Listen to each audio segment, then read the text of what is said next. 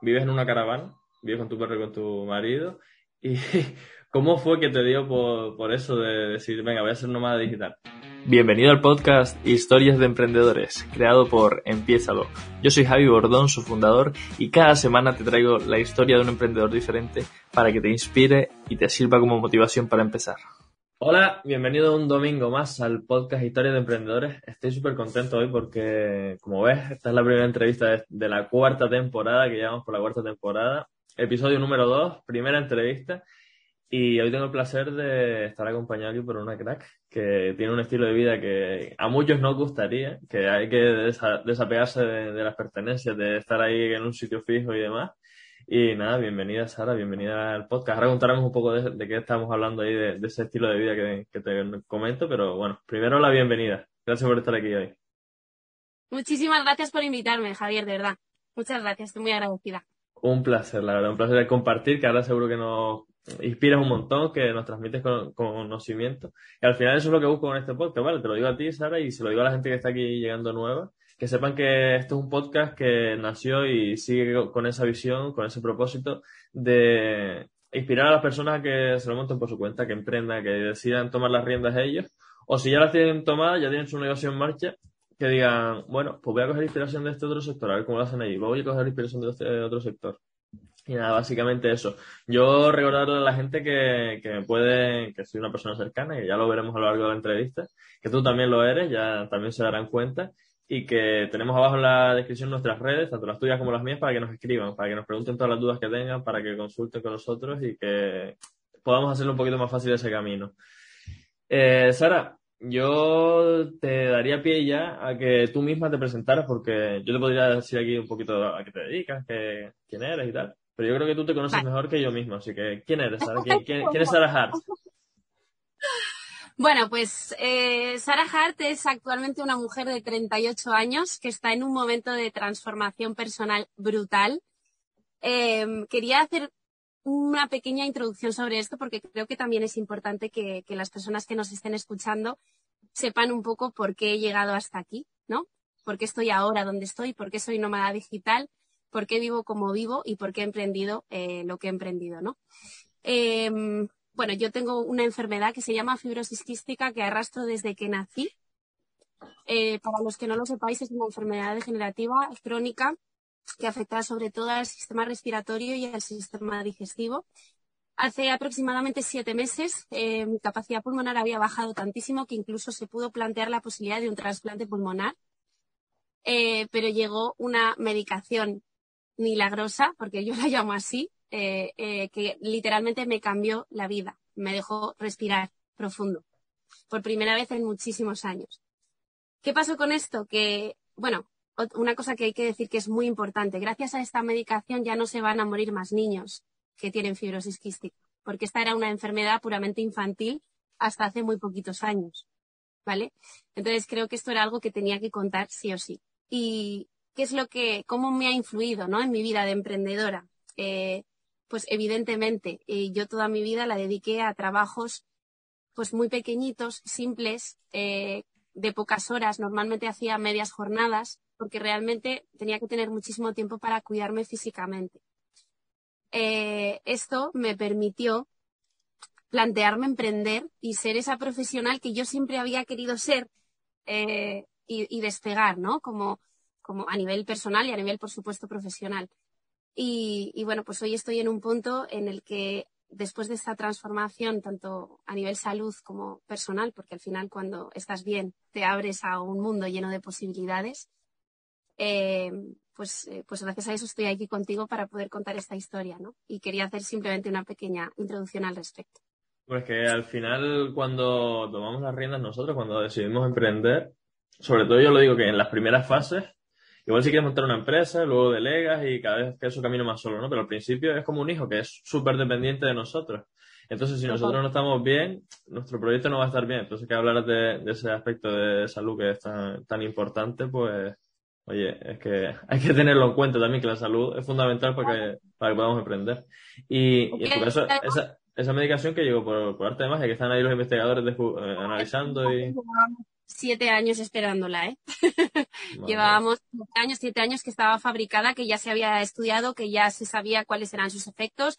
Lo que pasa que ya sabes, temas de burocracia y demás, pues al final hasta que llegó a España y se aprobó, pues han tardado siete años. Pero vamos, llegó y yo estoy mm, súper agradecida de que esto haya llegado a mi vida, porque evidentemente hoy estoy aquí contigo gracias a eso, gracias a esta médica. ¿Y qué hace? Eh, ¿Ralentiza la degeneración, la paraliza o te hace que estés mejor? O... No es que la paralice, pero sí que es verdad que corrige un defecto muy importante de la propia enfermedad, que es una proteína que está cerrada y se abre. Y, bueno, pues lo que hace es impedir que haya infecciones pulmonares, el, toses constantes, porque yo antes no hubiera podido tener esta conversación contigo sin toser, ni un poquito. Imposible. Eh, antes andaba y me fatigaba andando alguna subir alguna cuesta, ahora puedo realizar deporte todos los días. Em, o sea, es un poco como que la enfermedad sigue existiendo, evidentemente, existirá hasta que yo me muera porque es una enfermedad crónica, pero eh, es como que no está tan implícita en mi día a día porque realmente los síntomas se han rebajado muchísimo. Pero de una manera, eh, si antes era un 100%, pues ahora a lo mejor es un 20%. Qué bueno. Qué bueno, qué bueno. Y, y eso supongo que influiría en tu vida profesional, que lo dijiste antes, que tenías que coger trabajo más simple, que no te requirieran tanto esfuerzo, con tantas horas y tal. Y eso llevado a, a, tu emprendimiento, que al final cuando emprendemos tenemos que hacer millones de tareas y millones de cosas. Mm, cuando tú decidiste emprender, ya tenía ya ese... Bueno, vamos por parte, vamos por parte. Primero, explica a qué te dedicas, explica a qué te dedicas, porque todavía no, no, no lo has dicho y la gente no sabe. vale, os cuento. Vale, yo tengo un negocio que tiene dos partes muy diferenciadas, ¿vale? Tengo la parte de agencia de gestión de redes sociales, que trabajo con cualquier tipo de sector al que yo le ayudo directamente, o no le ayudo, al que yo gestiono directamente sus redes sociales de forma totalmente integral. Lo único que esa persona o esa empresa me tiene que proporcionar el contenido para que yo lo pueda mover en redes sociales, ¿vale? Y luego tengo la segunda parte, en la que hago mentorías de marca personal, en las que trabajo eh, en construir la marca personal de mujeres emprendedoras que se dedican sobre todo al sector del desarrollo personal, coach, psicólogas, mentoras, etcétera, etcétera. Y em, lo que hago es eh, ayudarles a dar voz a sus proyectos profesionales a través de las redes sociales, a través de la construcción de una marca personal fuerte y poderosa y también a través de un, diseñar un plan de acción muy estratégico y muy enfocado a la venta de sus servicios. Qué bueno. Qué bueno, fundamental, porque al final si, si no vendemos no hay negocio. Si no vendemos no hay negocio. Y las, redes sociales son, son un escaparate brutal. Tiene una connotación negativa que no debería de tenerla, porque al final todos estamos aquí, todos los que tenemos un negocio, todos los que tenemos un emprendimiento, sí, hay otras cosas que nos mueven, pero evidentemente vender nuestros servicios es una de las más importantes y, yo me atrevería a decir que no solo las personas que tienen un negocio, que, bueno, que obviamente vender es imprescindible, sino también para la vida en general, que, se dice mucho por ahí, que, y es verdad, que cuando tenemos que conseguir que alguien tome una decisión que nosotros creemos que es la más adecuada, hay que persuadirle también, hay que conseguir convencerle. Y bueno, al final las redes sociales son, son un medio para, para conseguirlo.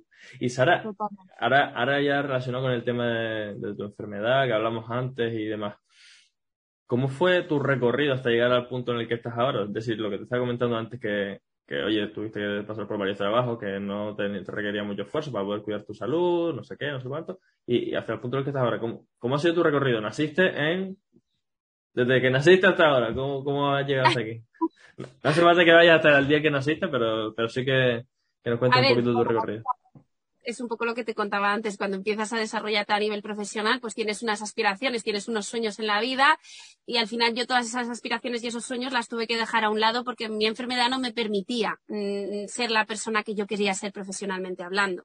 Cuando yo emprendí, yo emprendí en agosto del año pasado, ¿vale? Yo todavía estaba muy malita, yo no estaba bien, pero aún así tenía ya íbamos a empezar a vivir en la autocaravana, ya íbamos a empezar a vivir viajando. Yo tenía que tener un medio económico con el que sustentarnos. Entonces eh, decidí emprender un poco en plan, pues venga, a ver qué pasa, ¿no? A ver qué pasa y, bueno, con un poquito de dinero es suficiente para ir tirando, porque al final es verdad que la vida en autocaravana es muchísimo más barata que cuando tienes que pagar unos gastos fijos cada mes en una casa, ¿no? Entonces, eh, pues fue un poco así y al principio pues intentaba invertirle tiempo, pero pues tenía que pararme porque evidentemente mi salud pues, pues es que al final yo llegaba a lo mejor a las 5 de la tarde y ya tenía la batería bajísima. Javier, yo ya no podía seguir, o sea, mi, mi, mi salud no me lo permitía, ¿no? Entonces, bueno, pues poco a poco yo iba haciendo mis esfuerzos, poquito a poquito, hasta que de repente, eh, pues esto empezó a crecer. Yo no me esperaba que empezara a crecer tan rápido el negocio, tuve que invertirle más tiempo. Hubo una temporada que físicamente me encontraba fatal, no recuperaba, no tal. Tuve que pagar un poquito también, pero luego justo llegó la medicación y ya pude empezar a ser quien soy hoy y pude empezar a meterle bien de caña a este negocio, que es lo que realmente me apetecía, ¿no? Y pude dedicarle el tiempo que quería dedicarle, porque yo quería dedicarle tiempo, porque yo sé cuáles son mis objetivos. Entonces, eh, pero la salud es lo que tú decías, ¿no? No me lo permitía. Pero bueno, ahora sí. Y la, el recorrido ha sido ese, ¿no? Esa, sobre todo en esa frustración constante de no poder ser quien yo quería ser. a nivel profesional, incluso a nivel personal, porque no solo implicaba que no podía coger el trabajo o poder dedicarme a lo que yo quería dedicarme, sino que a nivel personal había muchas veces que yo de repente tenía que cancelar una cita diez minutos antes porque me estaba empezando a encontrar fatal o porque no tenía fuerzas y así toda mi vida con muchas cosas. Hombre, que al final la salud es un factor que, nos puede empoderar muchísimo si estamos súper bien o que nos puede limitar un montón si, si no encontramos mal. Y, y que fue, o sea, tú ya hablaste que, que era lo que te apetecía, que querías lanzarte a la piscina y tal, pero ¿por qué te lanzaste a la piscina, a la piscina con las redes sociales? Es decir, ¿tú ya te dedicabas a esto antes o qué hacías?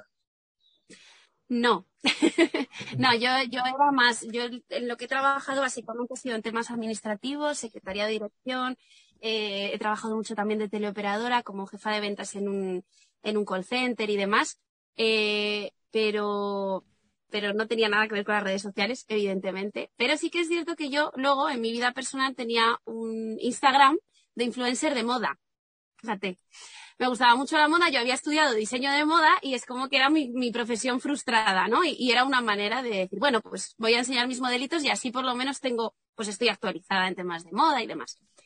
Y, y era como que lo hice todo fatal lo hice todo fatal, hice todas las trampas que había, que había por ahí para poder crecer y tal. Y yo decía, esto no funciona, lo único que estoy haciendo es cargarme mi cuenta, qué es lo que está pasando aquí. Dije, yo tengo que ponerme a estudiar. Y lo que pasó que empecé simplemente a seguir a personas que hacen lo que yo hago hoy en día en redes sociales, que es divulgar, pues divulgar cosas relacionadas con, con las redes sociales. Y me empezó a picar muchísimo la curiosidad y dije, vale, llegó el confinamiento. Llegó el confinamiento que nos ha cambiado la vida a todos, o a muchos, a mí por lo menos. Y dije, vale, pues yo creo que este es el momento en el que la vida me está diciendo, deja este trabajo que no te está gustando nada desempeñar, porque estaba en un trabajo de estos de, concertar llamadas, em, concertar citas para agentes eh, comerciales de telefonía móvil. O sea, fíjate qué trabajazo. Para mí, para mí era súper frustrante cada día que me tenía que levantar a llamar a esas personas, a molestar a esas personas para concertar una cita con un agente de comercial. Y dije, voy a dejar este trabajo que me pone muy nerviosa, que lo único que hace es frustrarme y me voy a poner a estudiar algo que me apetece estudiar. Y dije, ¿qué es lo que me gusta? ¿Con qué disfruto? Con las redes sociales. Vale, pues voy a estudiar marketing digital. Así que busqué un máster, me puse a estudiar un máster de marketing digital. Luego hice unas formaciones específicas de determinadas redes sociales, eh, sobre todo Instagram y Facebook. Y dije, y en septiembre del año pasado fue cuando dije, venga, pues ya está. Me creo mi cuenta y voy a ver qué pasa. Y fue un poco como lanzarme a la piscina y ya como que todo fue rodando solo. Creaste la cuenta nueva en septiembre. Sí, en septiembre qué, año pasado. Qué pasada. Y yo viendo ahora tu, bueno, antes de la entrevista, revisando un poquito tu perfil para ver si cuadraba aquí alguna pregunta concreta. Y de septiembre hasta ahora, que estamos en junio, has conseguido llegar casi a 10.000 seguidores. Qué pasada, ¿no? Sí, Sí, sí, sí, claro. Uy, le metió mucha caña, ¿eh, Javier, a las redes sociales. Al final es mi trabajo, es una parte muy importante de mi vida, de mi vida laboral, crear contenido, ¿no? Al final es que si tú no tienes, yo siempre digo que si tú te, tú te dedicas a las redes sociales y no tienes una red social atractiva y donde realmente ofrezcas contenido de valor y relacionado con lo que tú haces, entonces, ¿dónde quedaría tu credibilidad, no? Porque yo sí que es verdad que luego veo otras cuentas de otras personas que se dedican a lo mismo que yo y que no les ponen el mismo énfasis o que no trabajan tanto en ellas. Y yo creo que al final es un poco como nuestro portfolio. ¿no? Es, nuestra imagen, es nuestra imagen corporativa, básicamente. Es como lo que se dice siempre de casa de herrero, cuchillo de palo, ¿no? Si, si, si, eh, si tú eres herrero y utilizas una cuchara de palo, pues dices tú, oye, igual que tus herramientas no son las mejores. Exacto. Y yo tenía muy claro que no quería que fuera así. Yo tenía muy claro que además la, la, la base donde yo saco, o sea, donde yo monetizo muchísimo es en Instagram. Entonces mi Instagram tiene que estar súper limpio, súper súper bien hecho, con contenido realmente eh, interesante y, bueno, pues darle muchísima caña porque, y también porque lo disfruto, evidentemente, porque es una parte de mi trabajo que me gusta hacer. También he tenido mis parones, ¿eh? los he necesitado porque crear contenido, ojo, para los que nos estáis viendo, es, es tarea complicada. Es tarea complicada, siempre estar actualizado, siempre tener que buscar nuevas ideas, es muy complicado. Pero bueno, eh, es algo que creo que por lo menos en mi sector es, de recibo que hay que hacer. Bueno, en realidad yo creo que, en tu sector y en cualquier sector que quiera utilizar las redes sociales como, forma de, captación de clientes. Ya luego hablaremos un poquito sobre eso, ¿no? Pero, pero es que me parece que, bueno, que es un trabajo espectacular porque, como te digo, pues, muchas personas dicen, no, quiero dedicarme a las redes sociales, quiero tal, quiero cual, pero conseguir casi 10.000 seguidores y no solo seguidores, personas reales que te están ahí siguiendo a diario, que, igual después algunos se convierten en clientes, es algo para quitarse el sombrero, sí, me lo quito aquí, me lo quito delante tuyo. Eh, y...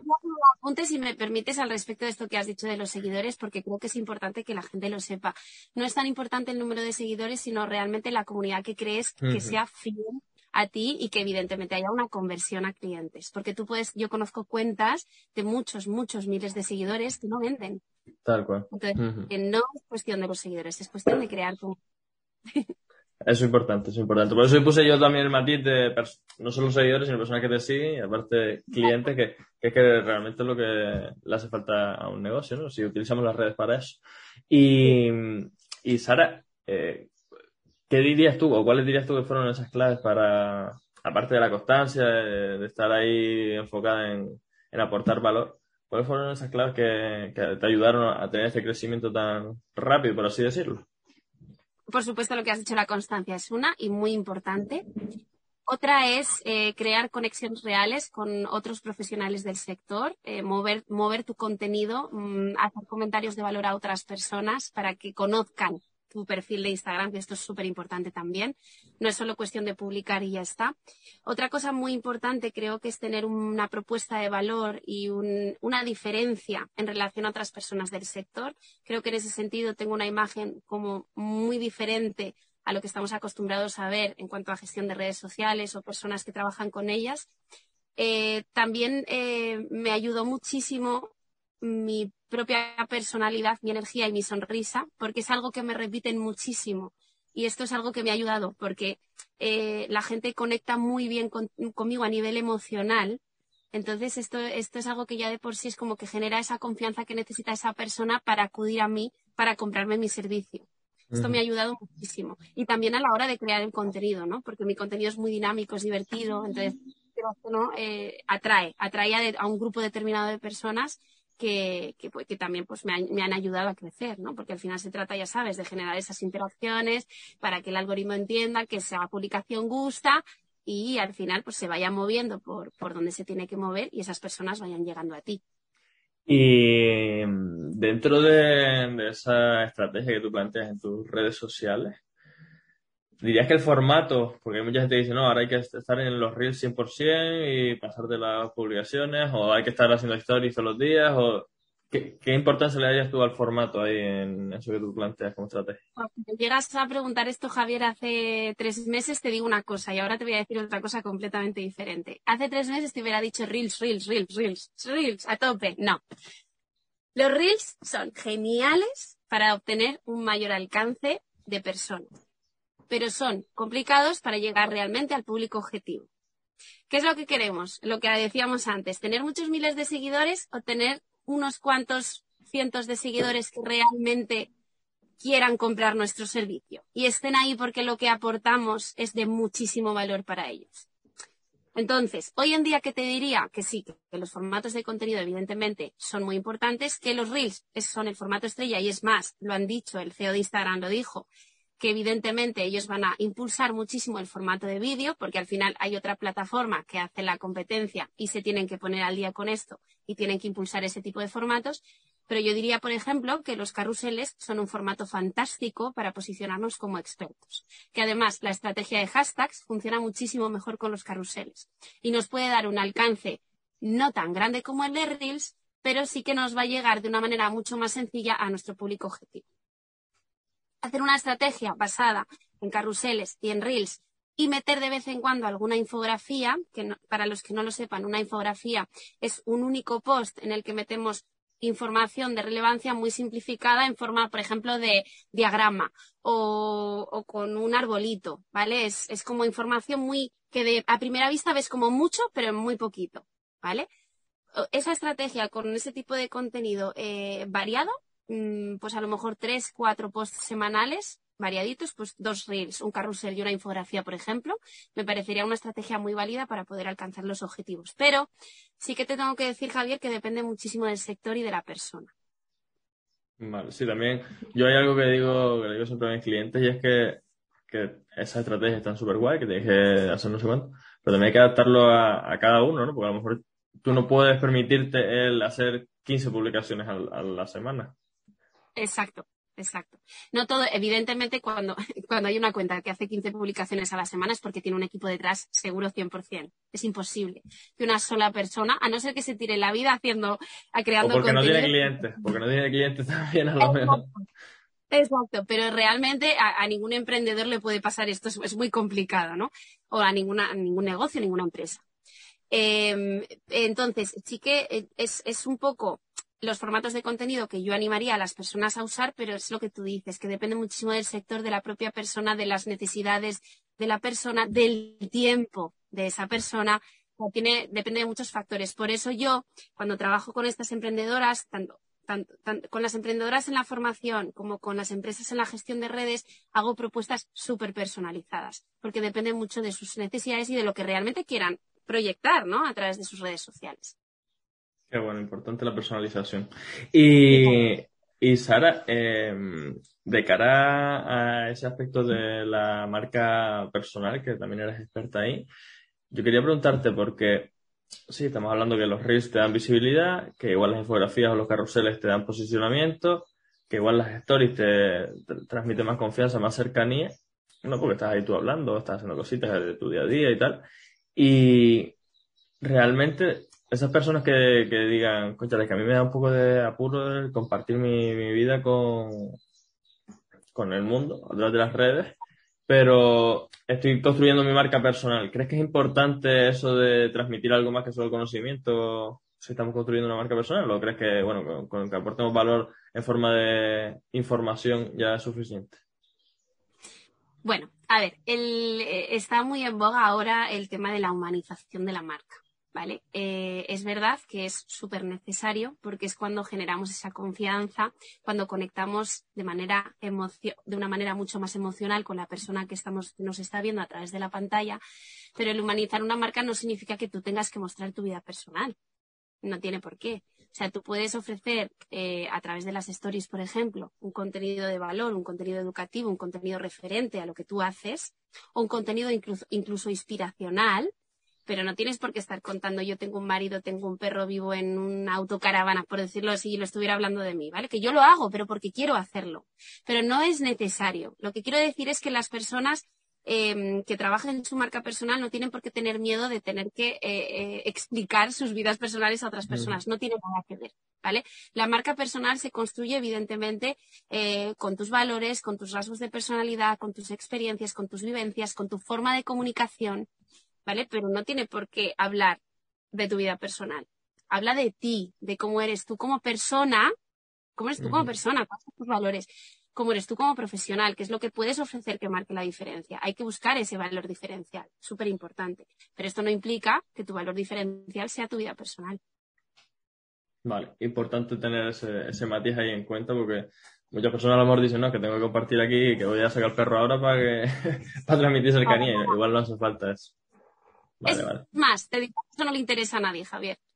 Vale. O sea, puede interesar a una persona que sea súper, súper fanática tuya y que quiera saber todo de tu vida, ¿vale? Pero no necesitamos este tipo de personas. Lo que necesitamos son personas que se interesen por nuestra vida profesional.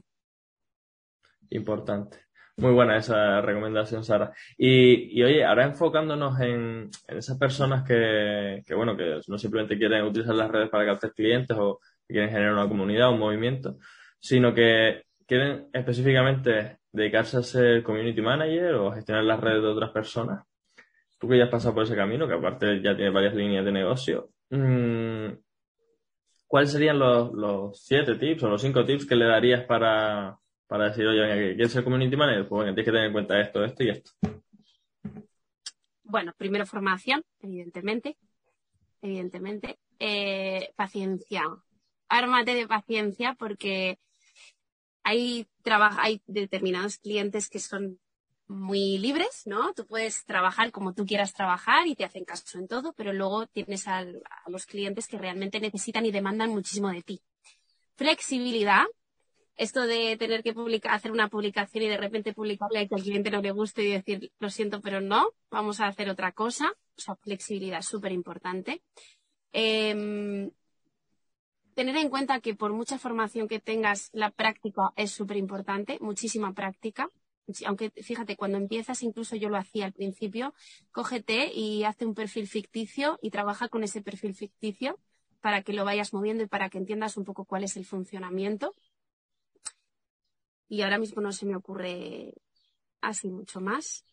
Ah, bueno, y darle valor sobre todo a tu propuesta. O sea, tenemos el, el, problema del community manager es que tiene una imagen como que no hacemos nada. Que lo único que hacemos es publicar y adiós muy buenas. No, de eso nada. O sea, creo que tenemos como un listado de entre 10 y 15 tareas diarias que tenemos que hacer con cada uno de nuestros clientes, ¿vale? O sea, es muchísimo trabajo. Entonces, dale valor a tu trabajo. Dale valor en, en, cuanto a la propuesta y darle valor económico, porque de verdad que son muchas horas las que invertimos. Eso, eso me parece a mí que es uno de los pasos más importantes. Yo siempre lo digo que, que cuando vamos a salir a vender o cuando vamos a exponer un, trabajo a, alguien, primero tenemos que vendernoslo a nosotros mismos para que nosotros mismos confiemos en eso y luego poder venderlo a los demás. Y al final el community manager, que muchas veces se ve como, no, eso es publicar cosas en Instagram, eso lo puedo hacer, hacer mi primo.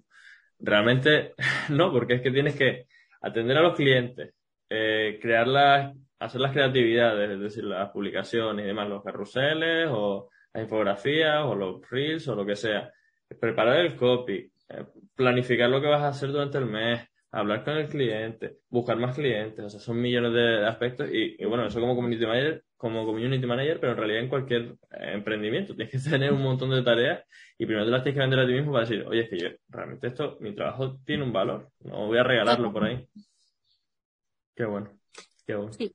Muy importante, ¿eh? Además, siempre tendemos, cuando todos empezamos en plan, bueno, pues vamos a tirar los precios porque, claro, porque todavía no estamos preparados, porque tal.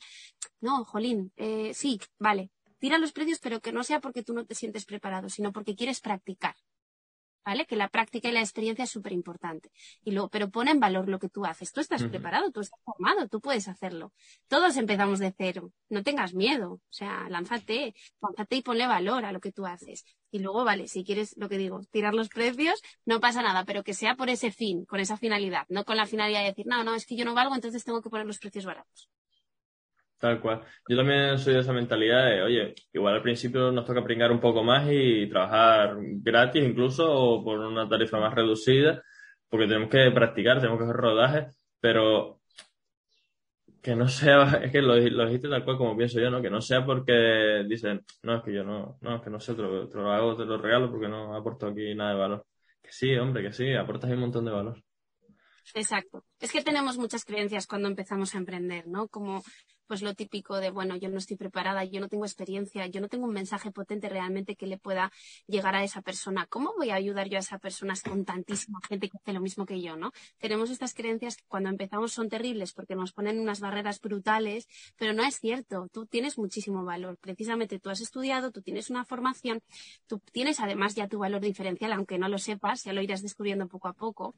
Entonces, eh, eh, sí que quería lanzar ese mensaje de no tengas miedo cuando empieces porque esto lo hemos sentido todos y al final esto funciona. Si tú le pones, si, si tú pones valor a lo que tú haces, acaba funcionando. Tal cual, tal cual.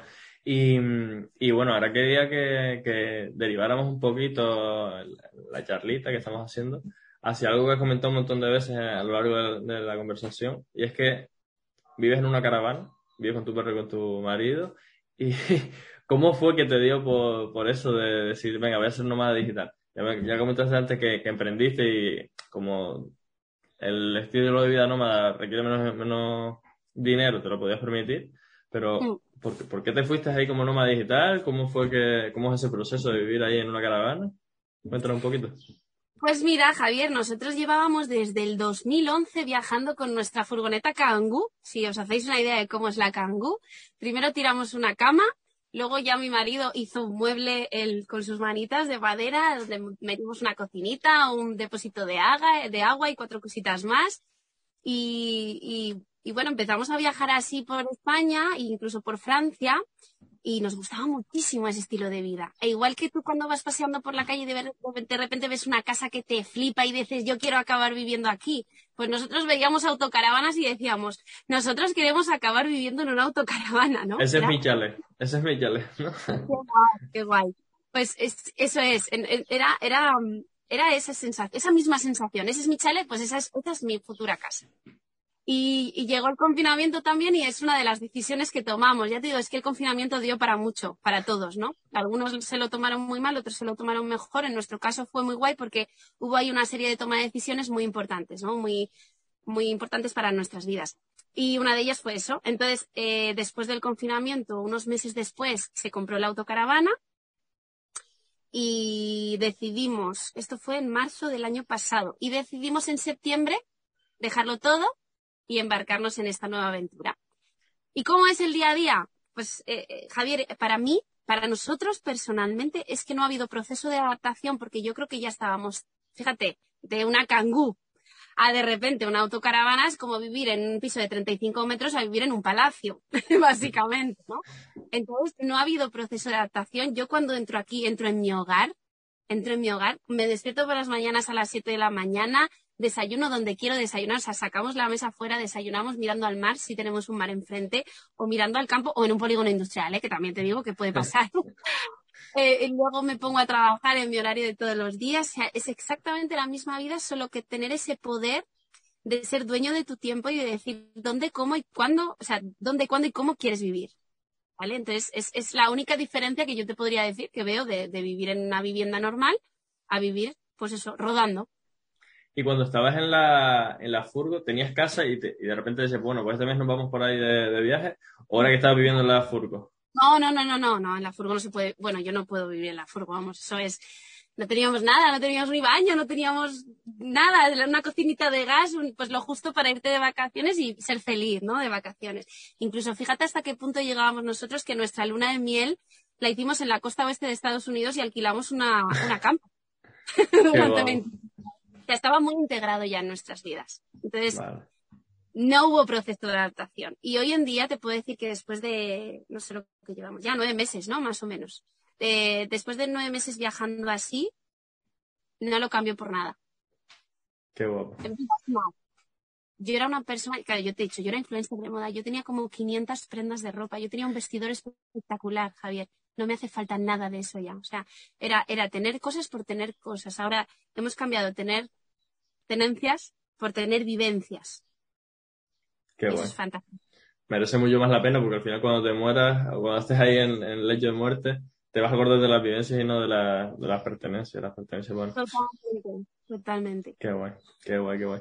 La verdad que ese desapego de lo material y ese desapego de lo común me parece admirar porque, aunque yo me gusta, precisamente por eso trabajo en digital, ¿no? Porque me puedo mover de aquí, mañana, el fin de semana que viene, me sale un viaje a Madrid, me puedo ir, un viaje a París, me puedo ir, pero siempre tengo como, igual por, por mis creencias o lo que sea, como instaurado el, vale, pero me voy, pero sé que tengo aquí un punto fijo al que, al que regresar, porque tengo mi casa y tengo mis cosas aquí.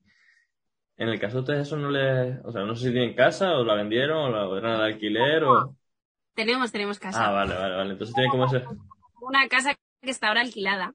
Una casa que está alquilada y en un momento dado, si necesito volver, volver allí o, o, o, cogerme algo en donde me apetezca cogérmelo para tener un campamento base, pues lo haremos. De hecho, estamos en búsqueda de ello. ¿eh? O sea, sí, hay que tener un campamento base sí o sí porque pasan cosas. De hecho, nosotros en cuanto emprendimos esta aventura, tuvimos un accidente y tuvimos que tener la caravana dos meses en un taller. tuvimos que estar viviendo en casa de mis suegros y porque no teníamos campamento base porque mi casa estaba alquilada. Entonces, esto es algo que tener sí o sí, lo recomiendo 100%. Vale, y ahora aprovechando ahí el hilo conductor ese, aparte de tener un campamento base, ¿qué otras cosas dirías tú que son importantes tener en cuenta cuando vas a montarte una vida en caravana? Cosas a tener en cuenta. Pues es que ¿sabes lo que pasa con esto? Que como yo no he tenido ese proceso de adaptación, realmente necesito una lista de cosas que tener en cuenta. Pero básicamente lo que podría decir que, que, lo que sí que tienes que tener en cuenta es eso, que vas a vivir en un espacio reducido, que no vas a tener intimidad, o bueno, si quieres, puedes tener intimidad, pero te tienes que ir a la calle, ¿vale? O sea, no hay otro. Y, y, y que bueno, que, que, al final son las 24 horas, si te das con tu pareja o tal, son 24 horas totalmente mm, en conjunto conviviendo todo el rato, que habrá personas a las que eso les cueste, a mí personalmente no, pero tienes que tenerlo en cuenta a la hora de, de hacerlo. Y, y, bueno, pues que, que puede haber momentos incómodos pues eso, de, sobre todo de espacio. El, el, tema es eso, el espacio, sobre todo al principio, cuando tienes que coger todas esas cosas que tienes en una vivienda normal y decir, ¿dónde meto todo esto? y claro, yo tuve que vender una barbaridad de cosas. Claro. Entonces, sí, tener, tener eso en cuenta, que vas a vivir en reducido. Eso tienes que, tienes que estar muy, muy hecho a esa idea, porque no es fácil al principio. Yo, yo sí lo tuve fácil, ya te digo, porque no, no pasé por ese proceso, pero sí que conozco gente que pasó por ese proceso y al principio le costó un poquito. Pero también te digo, es, es, es decir, Buah, no quiero tener cosas, pero es que voy a tener, el, como siempre digo yo, tengo el jardín más grande del mundo. Porque es el mundo. Claro, exacto. Qué guay, qué guay. La verdad que es una pasada, ¿no? Yo, aunque no lo haga así de, decir, bueno, pues a partir de ahora siempre voy a vivir en caravana o lo que sea, sí que me gustaría algún tiempo, como hacían ustedes igual por, por vacaciones y tal, cogerse una, una furgo y a recorrer el mundo, qué guay. Qué guay, la verdad que me da mucha envidia. Bien, te lo recomiendo 100%. Ah, muchas gracias. Lo, lo, lo haré, te cojo ahí la palabra. Eh, Sara, vamos a pasar ya a una nueva sesión que quiero estrenar en esta cuarta temporada. Te la comenté por WhatsApp. Y básicamente se, se titula, por así decirlo, si, si empezaras, o sea, si estuvieras empezando ahora, si estuvieras empezando. Entonces tienes que responder a cinco preguntas que te voy a hacer, aproximadamente en un minuto cada una, como máximo. Vale. Vamos ahí, ya pongo el crono, lo tengo aquí. Bueno, es difícil, es que yo me enrollo con las persianas, ¿eh? Por eso, por eso ahí está la dificultad que hay un montón de personas que dicen, bueno, empiezan a decir cositas. Bueno, ahora tienes un minuto para responder. Entonces, ponte la postura ya de, para que ya estés preparada, como si estuvieras empezando, ¿vale? palabra. Estoy empezando mi proyecto y bueno, si empezamos, ¿vale? Si estuvieras empezando, ¿a qué cosas, con tu proyecto de Community Manager, ¿a qué cosas estaría, a qué cosas darías prioridad? A la formación, sin ninguna duda formarte, o sea, no parar de formarte. Yo ahora estoy reinvirtiendo casi todo mi dinero en formación, porque es que eh, lo que nosotros tenemos que buscar siempre es posicionarnos como referentes y como una autoridad en nuestro sector. Y para ello es súper importante seguir formándose constantemente. Importantísimo, valioso y totalmente de acuerdo contigo en eso. Muy bien. Siguiente pregunta. Si estuvieras empezando, ¿qué harías para captar más clientes por redes sociales?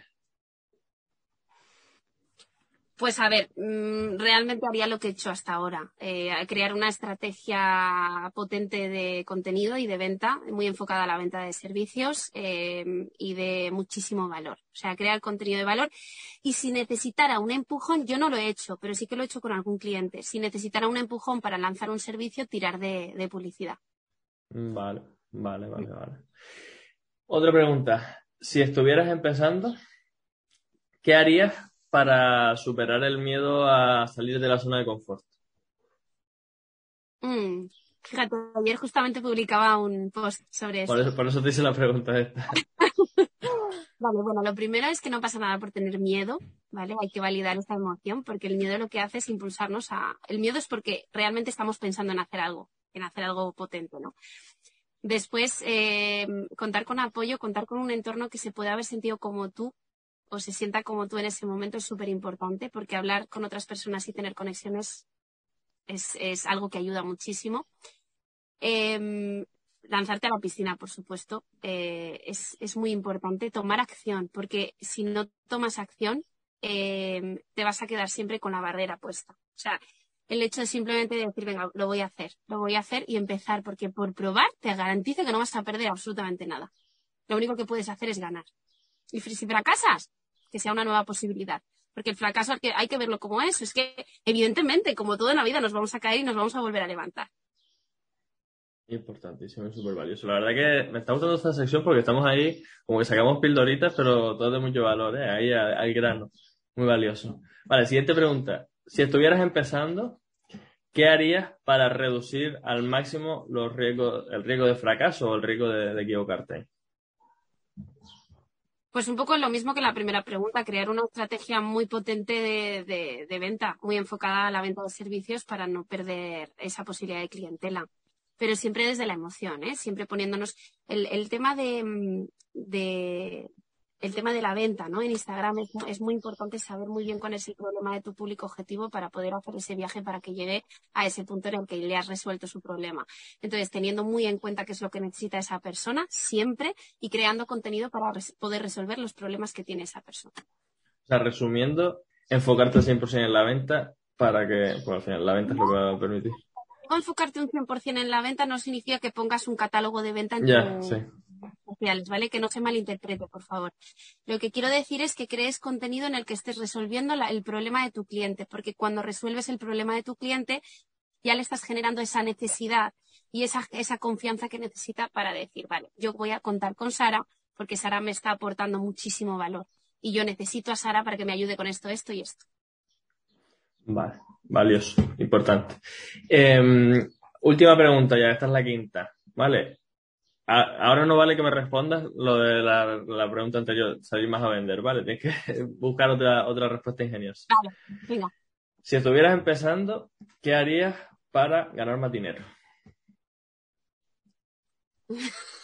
Qué difícil es esto. O sea, y no puedo responder nada de lo anterior. No, puedes, no puedes decirme que, que, oye, pues salir más a vender. No, eso no vale. ¿qué haría para ganar más dinero? Pues eh, seguramente intentaría meterme en algún, fíjate, esto me ha venido muy bien, intentaría meterme en algún club de emprendedores o alguna, algún, alguna escuela de negocios, como por ejemplo Netting, o, o buscar personas que me puedan ayudar a darme esa visibilidad, como darme a conocer darme a conocer en, en, el entorno o, o, darme a conocer al público que quiero que me conozca para que me puedan comprar ese servicio, de alguna manera. Ahora mismo no sabría muy bien cómo hacerlo porque no tuve esa necesidad, pero sí que creo que tiraría por ahí, ¿no? Buscar clubs de emprendimiento, personas que estén en esa misma situación que yo y que a lo mejor eh, estén en otros sectores muy diferentes, pero que tengan amigos o personas con empresas que necesitan de mi ayuda. Entonces yo creo que sería una buena opción. De hecho, si yo hubiera conocido este tipo de, cosas cuando emprendí, seguramente hubiera tirado mucho antes de ellas. O sea, trabajar en el networking, trabajar las relaciones, empezar a conocer a, otras personas que tienen la misma situación. Eso es, el networking, súper importante. Trabajar las relaciones eh, laborales, súper, súper, súper importante. Qué guay, Sara. Pues muchas gracias. Ya hemos respondido a estas cinco preguntas. Ya cerramos la sección si, estuvieras empezando.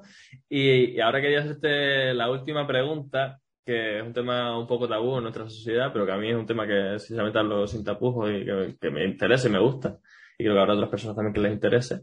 Y es el tema del dinero, ¿no? Y quería preguntarte, ¿cuánto estás facturando tú ahora mismo con tu negocio?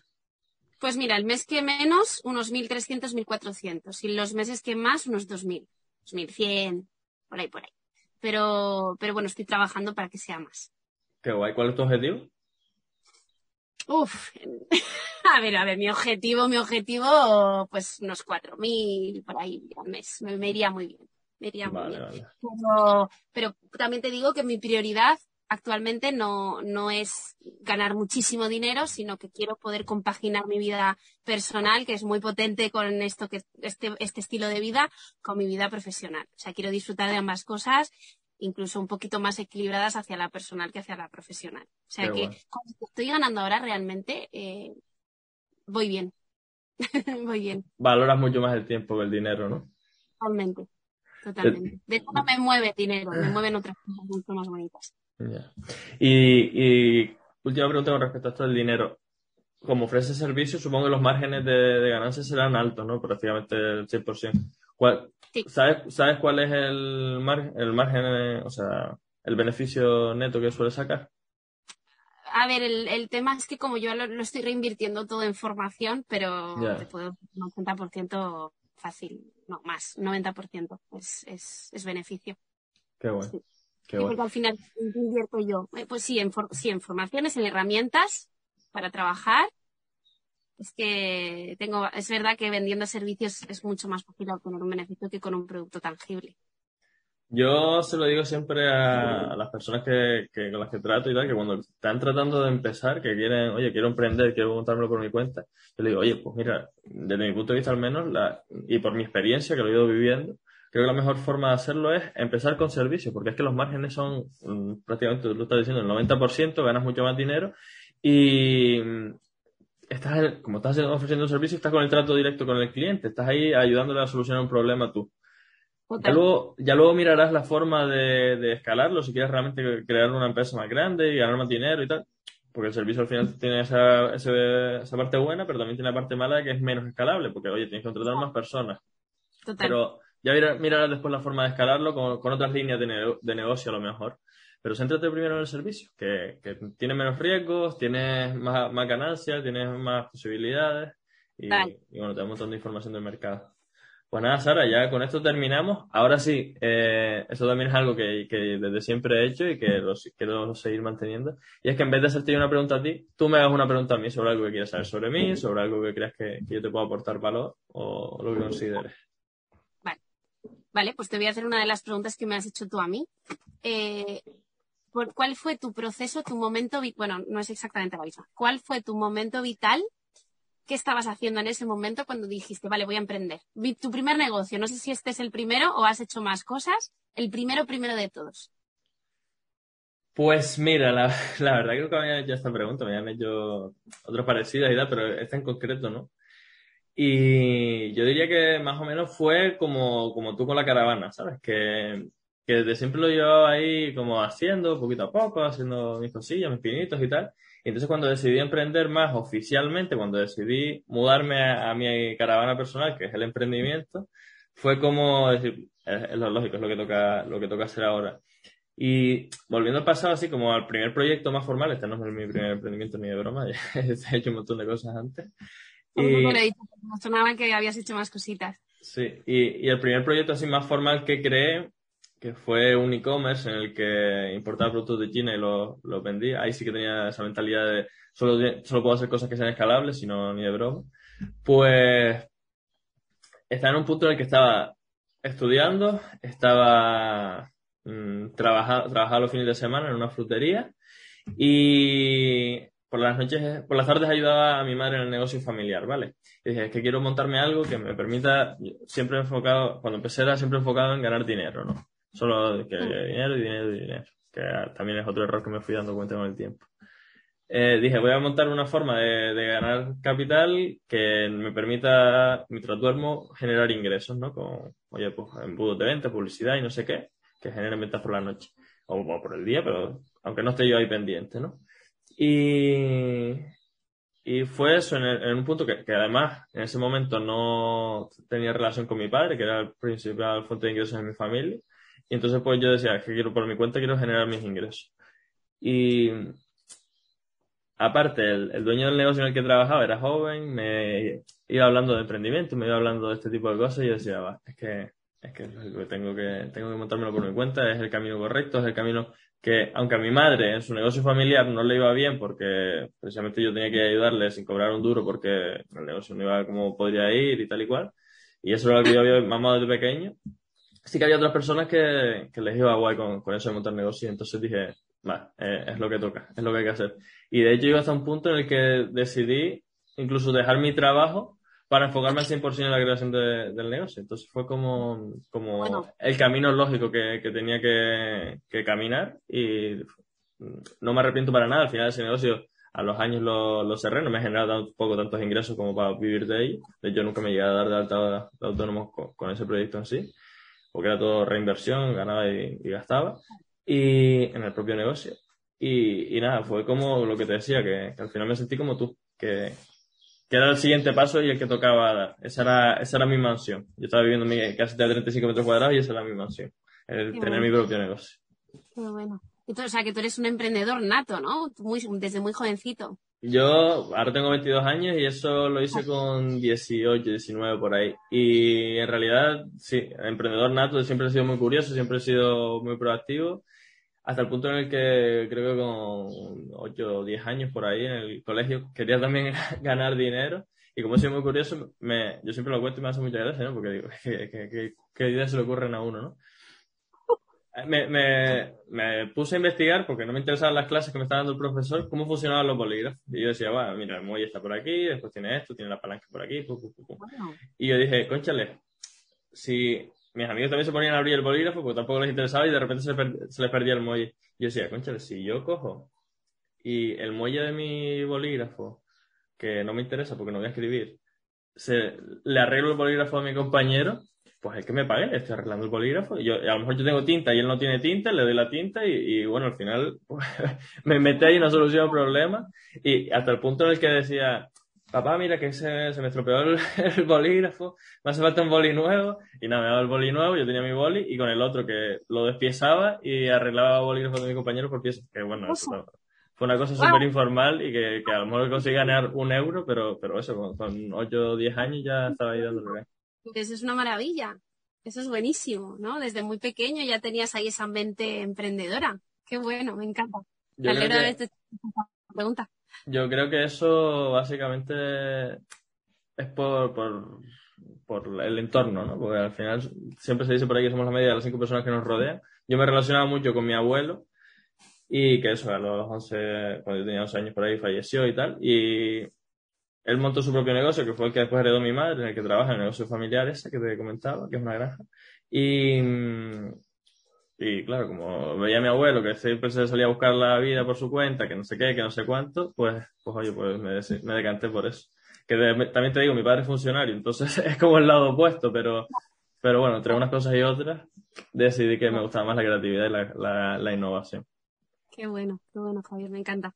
Pues nada, Sara, yo la verdad que disfruté un montón de esta charlita contigo. Recordarle a las personas que están por aquí que, que sepan que tienen tus redes sociales abajo para que te echen un vistazo, que, brutal contenido que compartes por ahí.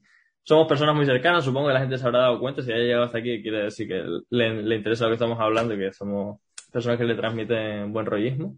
Y entonces, pues que nos hablen con total confianza, que estamos ahí al pie del cañón para solucionar problemas de, de personas con nuestras empresas. Así es, así es. Sara, un Pues placer. muchísimas gracias, por la oportunidad y bueno, hablamos. Es tu, Besito. pri- es tu primer podcast, yo espero que te lo hayas pasado bien, ya luego, luego lo hablamos Me ha fuera de... ca- Me ha encantado la experiencia, de verdad. Estaba un poco nerviosa, pero, pero bueno, poco a poco eso, esto ha ido fluyendo muy bien, así que me he encontrado súper a gusto. Pues me alegro un montón, Sara. Bueno, a nuestra audiencia recordarle que el fin de semana que viene, eh, el domingo, nuevo podcast, tercer, tercer episodio, y vamos, venga, vamos a darle caña a nuestro emprendimiento. Sara, un besito, muchas gracias. Adiós, Javier. Chao, chao.